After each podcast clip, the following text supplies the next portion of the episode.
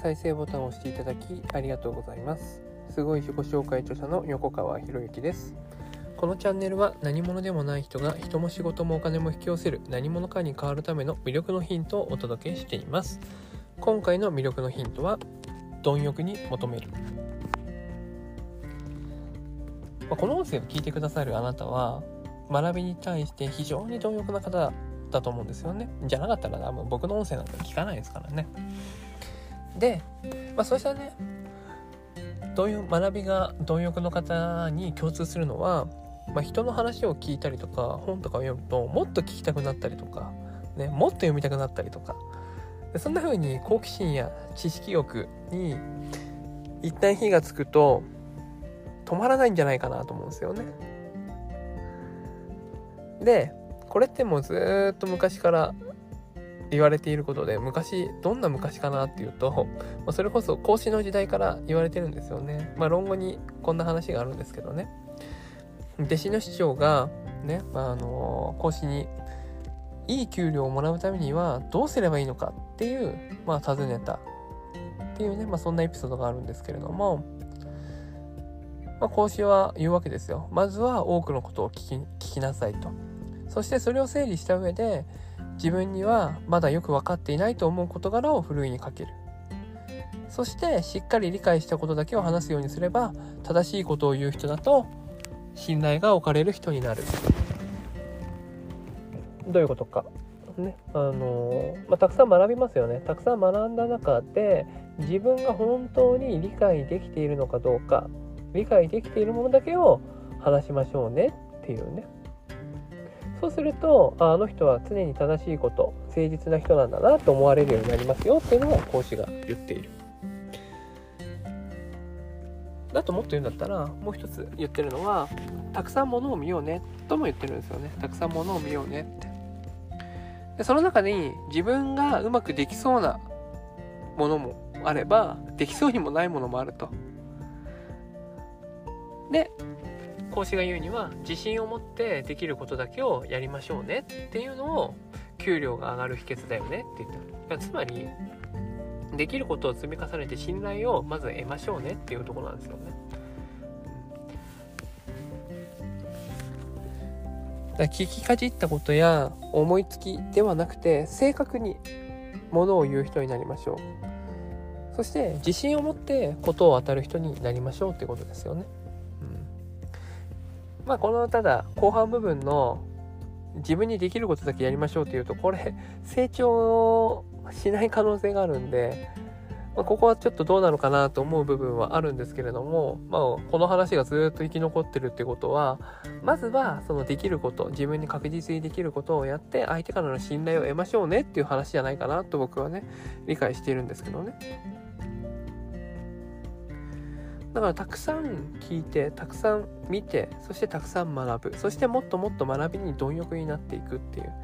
でそしてその学んだ中から、まあ、当然学んだもの全てをね自分のものにはできない。でもできないかもしれないけれどもね徐々に徐々に自分の中に積み重なるものって絶対にあるはずなんですよ。でそうしただかその自分の知識知識を増やすことも一つ魅力のねあの人は物知りだっていうのもまた一つの魅力になりますよね。そしてできることを着実にやっていく、ね、あの人は確実に行動できる人だよねっていう評価を得ることができるわけです。まあ僕もいろんな人をね指導させていただく立場にありますし、まあ、いろんなアドバイスをねさせていただいてますけれども特にこの行動に関して言えばなかなかねやらないっていうか気づいたらやってないんですよね。忘れる。まあ、これ前にもお話ししたと思うんですけれどもね。継続的な一番の要因は何かっていう話をね音声の方でさせてもらってますけれどもこの一番の要因は何かっていうと忘れるということなんですよね。アドバイスもらった瞬間はあこれやろうこれいいなと思って行動するんですよ。なんですけどそのね気持ちが盛り上がってる時は行動ができるんですよね。みんなそうなんですよ。気持ちが盛り上がってる時は行動できる。怖いのは気持ちが切れた時。気持ちが切れた時。気持ちが切れた時に行動を続けられるかどうかとするとすると気持ちがあるんだったら行動ができるということはそのね自分自身の心にいかに火をつけられるかいかに自分の気持ちを燃やすことができるかっていうそっちをまず持ってこないといけないんですよね。うん、学びに貪欲になるっていうのもそうでねなんで学びに貪欲になるのかっていうともっと知りたいっていう気持ちが出てくるから学びに貪欲になれるわけですよ。じゃあ行動も同じですよね。もっと行動したいっていうね、行動に対して貪欲になれるような工夫をしてほしい。で、学びに関してはもっとね、ね知れば知るほど、ね、勉強すればするほど、自分って知らないな、知識がないなって思うことばっかりになってくるじゃないですか。これ勉強の一つの罠じゃないかなと思うんですけどね。だからインプット型になりやすいんですよね。自分はこんなにね、学んだけれども、ね、学べば学ぶほど知らないこと自分に身についていないことの方が多いってなるわけですよね。だからもっと自分は学ばないとやっちゃいけないんじゃないか行動しちゃいけないんじゃないかって自分でブレーキをかけてしまう。そうすると行動しない。行動しないから成長しない。っていうそういう負のスパイラルに陥っていくんですよね。なかなかね難しいですよね、山中由美子さんの瞬読式勉強法のね中でインプット3割アウトプット7割っていう話がありました。インプット3割アウトプット7割。もし10のエネルギーがあるんだとしたらインプットは3だよねそして残りの7をアウトプットで使う。3で得たインプットを7のアウトプットに使っていくってことなんですけどね。それって最初のね講師の話にねえ絡めるとまずふるいにかけるってことをするわけですよね。ふるいにかけて自分の頭の中に入ったもの頭の中に入ったものをまず確実に行動に移していくっていうそのサイクルのパターンっていうのを作ることによってね、周りからああの人は勉強してる人だなあの人は学んだことを行動に着実に実践に移す人だなって信頼を得るようになる。そうやって信頼を得るようになると周りの人が放っておかないんで仕事がやってくるんですよね。でその仕事に対してね、えーそれもまあ、まあ、できないこともあるかもしれないですよ。ね。自分、人から依頼される仕事ってあの自分ができるかどうかわからない。自分の実力以上のものの仕事が来ることって結構あるんでね。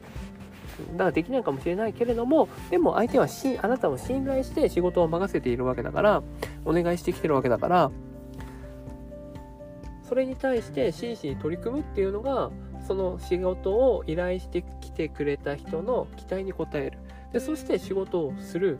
そしたら相手からすればあこの人はこんなに早く仕事をしてくれたんだ。また何かお願いしたいなとかあなんかこの誰かに紹介したしたいなみたいなそういう流れを作っていくことができるってことなんですよね。学びを貪欲にするっていうところからその最後の行動につなげる。そして自分の魅力を高めることにつなげていく。じゃあ、ね、ただ学んでるだけでいいのかっていうとそうじゃないですよね。やっぱりその学んだことを行動にいかに変えていけるか。その行動している姿を、ね、上の人っていうか、まあ、力のある人は敏感に察知しますからだからそれに対して仕事の依頼がやってくる。仕事の依頼がやってきてそれを、ねえー、実践していく。だからなんだろうな、上の人たちって分かってるんですよね。こういうやるかやらないか、この人が本当にやってくれるかどうかっていうところで、仕事を与えることによってまず見るんですよ。ちょっと話ずれるかもしれないですけれども、飲み会の幹事、まあ今飲み会ね、この音声撮ってる時点ではね、あの、ほとんどの地、ほとんどの地域ってね、緊急事態宣言が出てる地域は飲み会なんかできないですけども、飲み会の幹事を依頼されるっていうのは、これ一つね、試されてると思った方がいいんですよ。試されてると思ったりその飲み会を、ね、着実に例えば集客するお店を選ぶ飲み会の中の雰囲気を盛り上げるっていうとこ飲み会って実は仕事のねあの仕事につながる部分っていっぱい入ってるんですよねだから飲み会を任せられた時はこれは私は試されてるなって思って取り組んでみるっていうのは是非おすすめしたいなと思うんですけどね。まあ、ちょっと話ずれたんでまた戻りますけれども学びに貪欲になる。そして学びを貪欲にしてでまずは、ね、その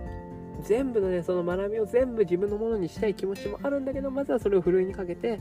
自分にできるところをやっていく。そのできるところをやっていったら周りからねあの人はね、えー、自分の知ってることを正しく、ね、正直に話す人だな。そして、え、自分の学んだことを行動に確実に移す人だなっていう周りの、え、信頼を周りから信頼される人になる、まあ、つまりそれがあなたの魅力になるわけですよね。その魅力を生かして次の行動にね行動というか次の仕事の依頼来るから来るから。でそれをこなしていく。クリアしていく。おっというんだったら相手の思う以上の成果につなげていく。ということをやることによって自分の成長自分が成長していくしでそれに伴ってその行動の量にと行動することに伴ってあなたの魅力もまた高まっていく。でそしてその行動している姿を他の人たちも見ているのでまたあなたにね是非お願いしたいみたいなねそういう流れっていうものが生まれてくるということなんですよね。じゃあスタートは何だったか。学びに貪欲になる。まあこの音声を聞いてるあなたはもうすでに学びにね貪欲になってるから大丈夫だと思いますけれどもね。もしね足りないっていうんであれば、ね、学びが足りないんじゃなくてそれは学んだことをすぐ行動に移すというその行動の方が足りないんじゃないかなって思っていただければいいかなと。ということは行動量を増やせばあなたの魅力は高まってそして周りが放っておかない人になっていく。もうその扉が開くところまであなたはもうすでに来ているというわけです。